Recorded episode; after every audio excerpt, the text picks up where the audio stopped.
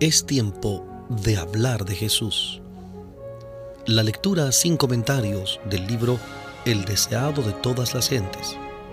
Capítulo 59. Conspiraciones sacerdotales. En Hablemos de Jesús. Omar Medina les acompaña. Betania estaba tan cerca de Jerusalén que pronto llegaron a la ciudad las noticias de la resurrección de Lázaro. Por medio de los espías que habían presenciado el milagro, los dirigentes judíos fueron puestos rápidamente al tanto de los hechos. Convocaron inmediatamente una reunión del Sanedrín para decidir lo que había de hacerse. Cristo había demostrado ahora plenamente su dominio sobre la muerte y el sepulcro. Este gran milagro era la evidencia máxima que ofrecía Dios a los hombres en prueba de que había enviado su Hijo al mundo para salvarlo. Era una demostración del poder divino que bastaba para convencer a toda mente dotada de razón y conciencia iluminada. Muchos de los que presenciaron la resurrección de Lázaro fueron inducidos a creer en Jesús. Pero el odio de los sacerdotes contra él se intensificó. Habían rechazado todas las pruebas menores de su divinidad y este nuevo milagro no hizo sino enfurecerlos. El muerto había sido resucitado en plena luz del día y ante una multitud de testigos. Ningún sofisma podía destruir tal evidencia. Por esta misma razón, la enemistad de los sacerdotes se hacía más mortífera. Estaban más determinados que nunca a detener la obra de Cristo. Los saduceos, aunque no estaban a favor de Cristo, no habían estado tan llenos de malicia contra él como los fariseos basados en lo que llamaban falsamente ciencia, habían razonado que era imposible que un cuerpo muerto tornara a la vida. Pero mediante unas pocas palabras de Cristo, su teoría había quedado desbaratada. Se había puesto de manifiesto la ignorancia de ellos tocante a las escrituras y el poder de Dios. Veían la imposibilidad de destruir la impresión hecha en el pueblo por este milagro. ¿Cómo podrían los hombres ser apartados de aquel que había triunfado hasta arrancar sus muertos al sepulcro? Se pusieron en circulación falsos informes, pero el milagro no podía negarse y ellos no sabían cómo contrarrestar sus efectos. Se pusieron en circulación falsos informes, pero el milagro no podía negarse y ellos no sabían cómo contrarrestar sus efectos. Hasta entonces, los saduceos no habían alentado el plan de matar a Cristo, pero después de la resurrección de Lázaro, creyeron que únicamente mediante su muerte podrían ser reprimidas sus intrépidas denuncias contra ellos. Los fariseos creían en la resurrección y no podían sino ver en ese milagro una evidencia de que el Mesías estaba entre ellos. Pero siempre se habían opuesto a la obra de Cristo, desde el principio le habían aborrecido porque había desenmascarado sus pretensiones hipócritas. Les había quitado el manto de rigurosos ritos bajo el cual ocultaban su deformidad moral. La religión pura que él enseñaba había condenado la vacía profesión de piedad. Ansiaba vengarse de él por sus agudos reproches. Habían procurado inducirle a decir o hacer alguna cosa que les diera ocasión de condenarlo. En varias ocasiones habían intentado apedrearlo, pero él se había apartado tranquilamente y le habían perdido de vista. Todos los milagros que hacía en sábado eran para aliviar al afligido, pero los fariseos habían procurado condenarlo como violador del sábado. Habían tratado de incitar a los herodianos contra él, presentándoselo como procurando establecer un reino rival. Consultaron con ellos en cuanto a cómo matarlo. Para excitar a los romanos contra él, se lo habían representado como tratando de subvertir su autoridad. Habían ensayado todos los recursos para impedir que influyera en el pueblo. Pero hasta entonces sus tentativas habían fracasado.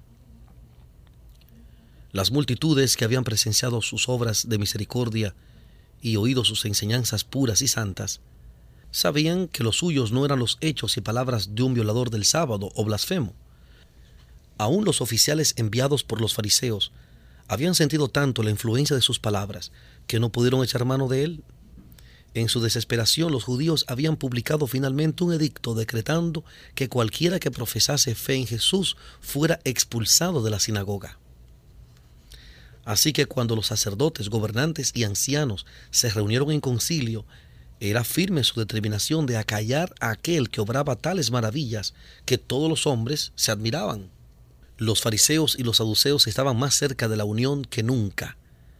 Divididos hasta entonces, se unificaron por oposición a Cristo. Nicodemo y José habían impedido en concilios anteriores la condenación de Jesús, y por esta razón no fueron convocados esta vez.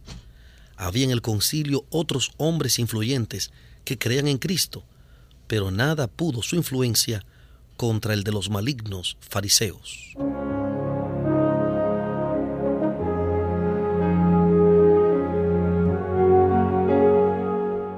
Estamos presentando la lectura del capítulo 59 del libro El deseado de todas las gentes. Capítulo 59. Conspiraciones sacerdotales.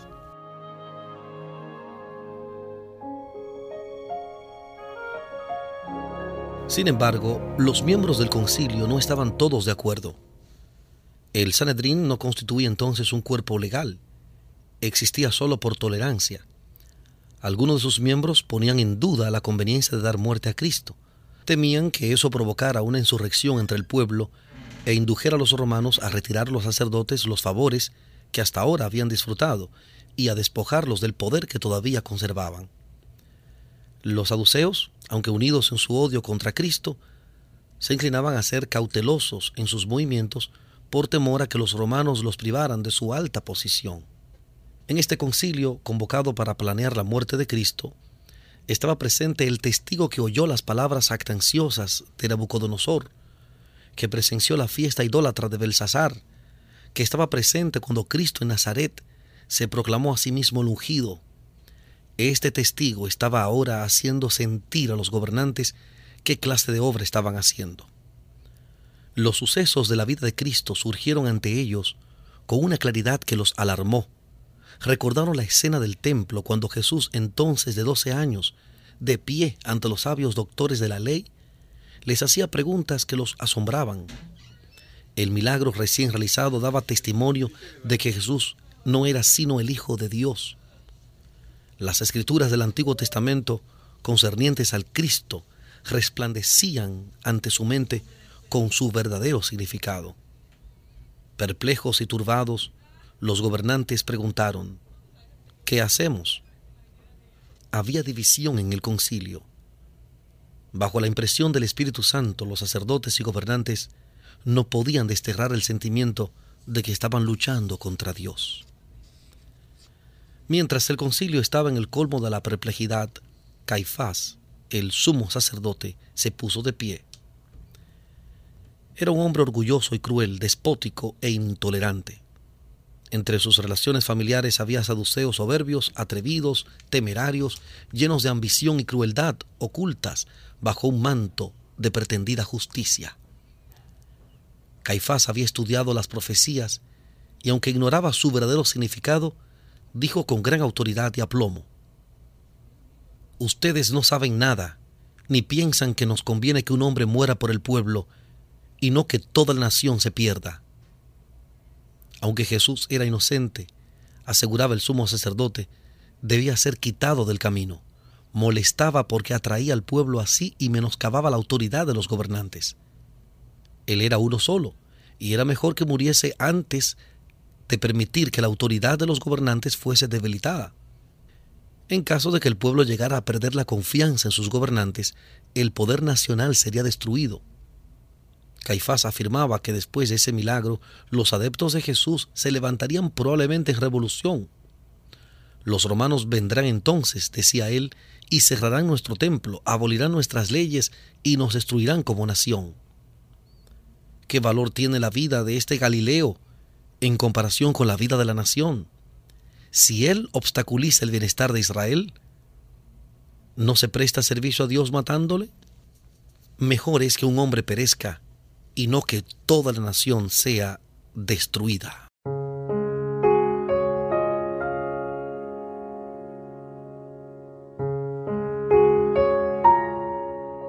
Estamos presentando la lectura sin comentarios del capítulo 59 del libro El deseado de todas las gentes, capítulo 59, conspiraciones sacerdotales, en Hablemos de Jesús.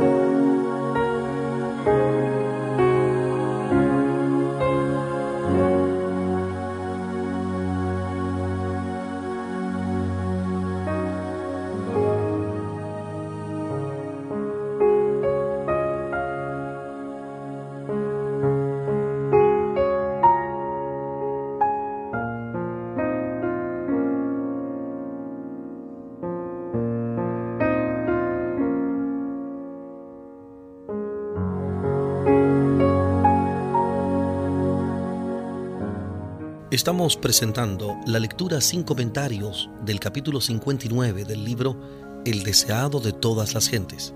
Capítulo 59. Conspiraciones sacerdotales. Al declarar que un hombre moriría por toda la nación, Caifás demostró que tenía cierto conocimiento de las profecías, aunque muy limitado. Pero Juan, al describir la escena, toma la profecía y expone su amplio y profundo significado.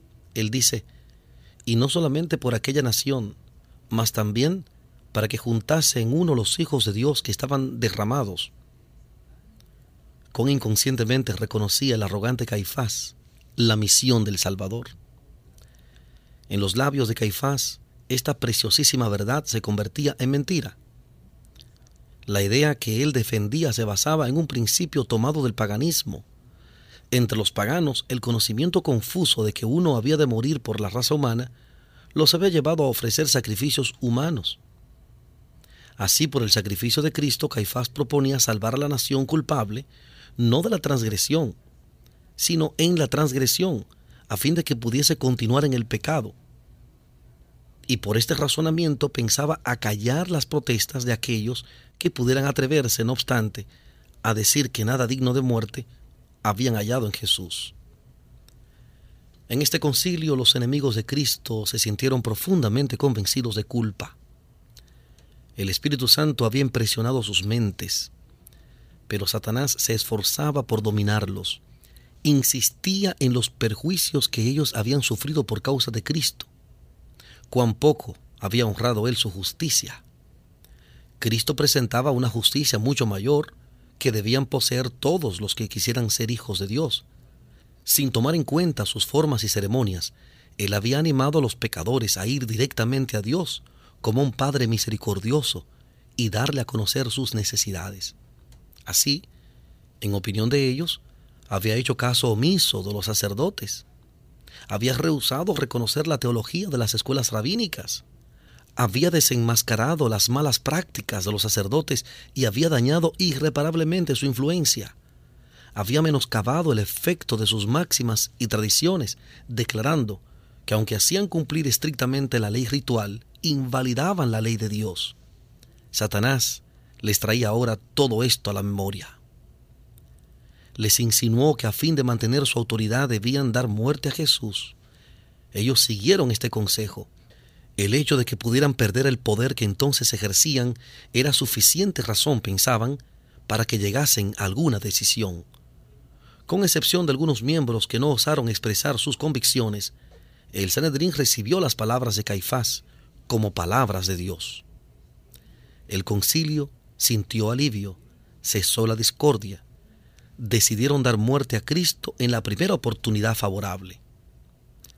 Al rechazar la prueba de la divinidad de Jesús, estos sacerdotes y gobernantes se habían encerrado a sí mismos en tinieblas impenetrables.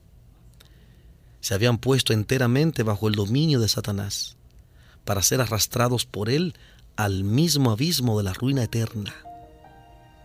Sin embargo, estaban tan engañados que estaban contentos consigo mismos, se consideraban patriotas que procuraban la salvación de la nación.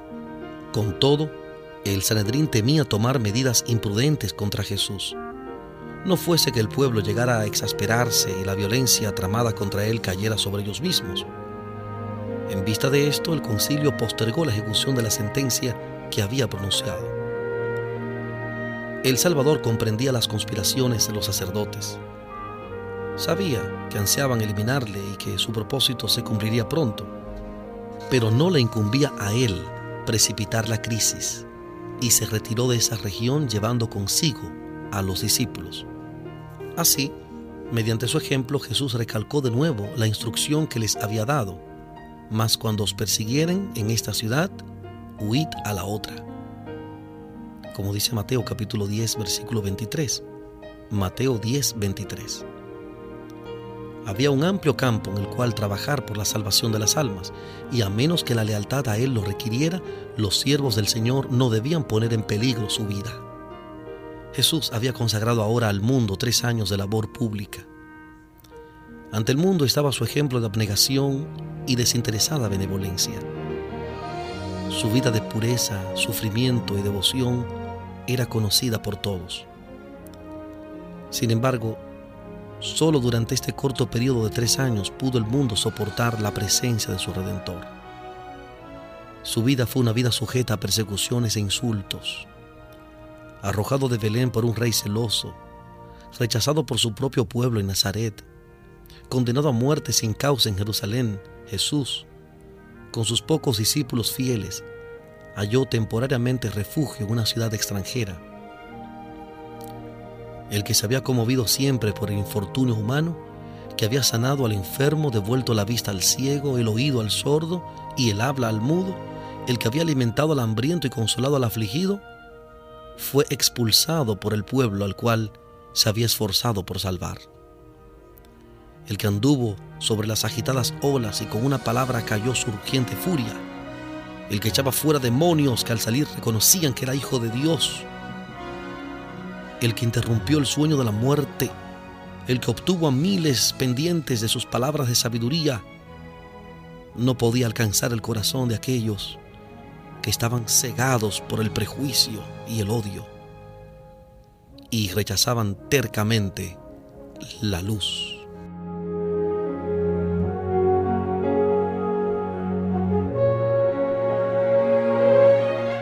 Hemos presentado la lectura sin comentarios del capítulo 59 del libro El deseado de todas las gentes. Capítulo 59 conspiraciones sacerdotales. Este capítulo está basado en el Evangelio según San Juan, capítulo 11, versículos 47 al 54. Evangelio según San Juan, capítulo 11, versículos 47 al 54.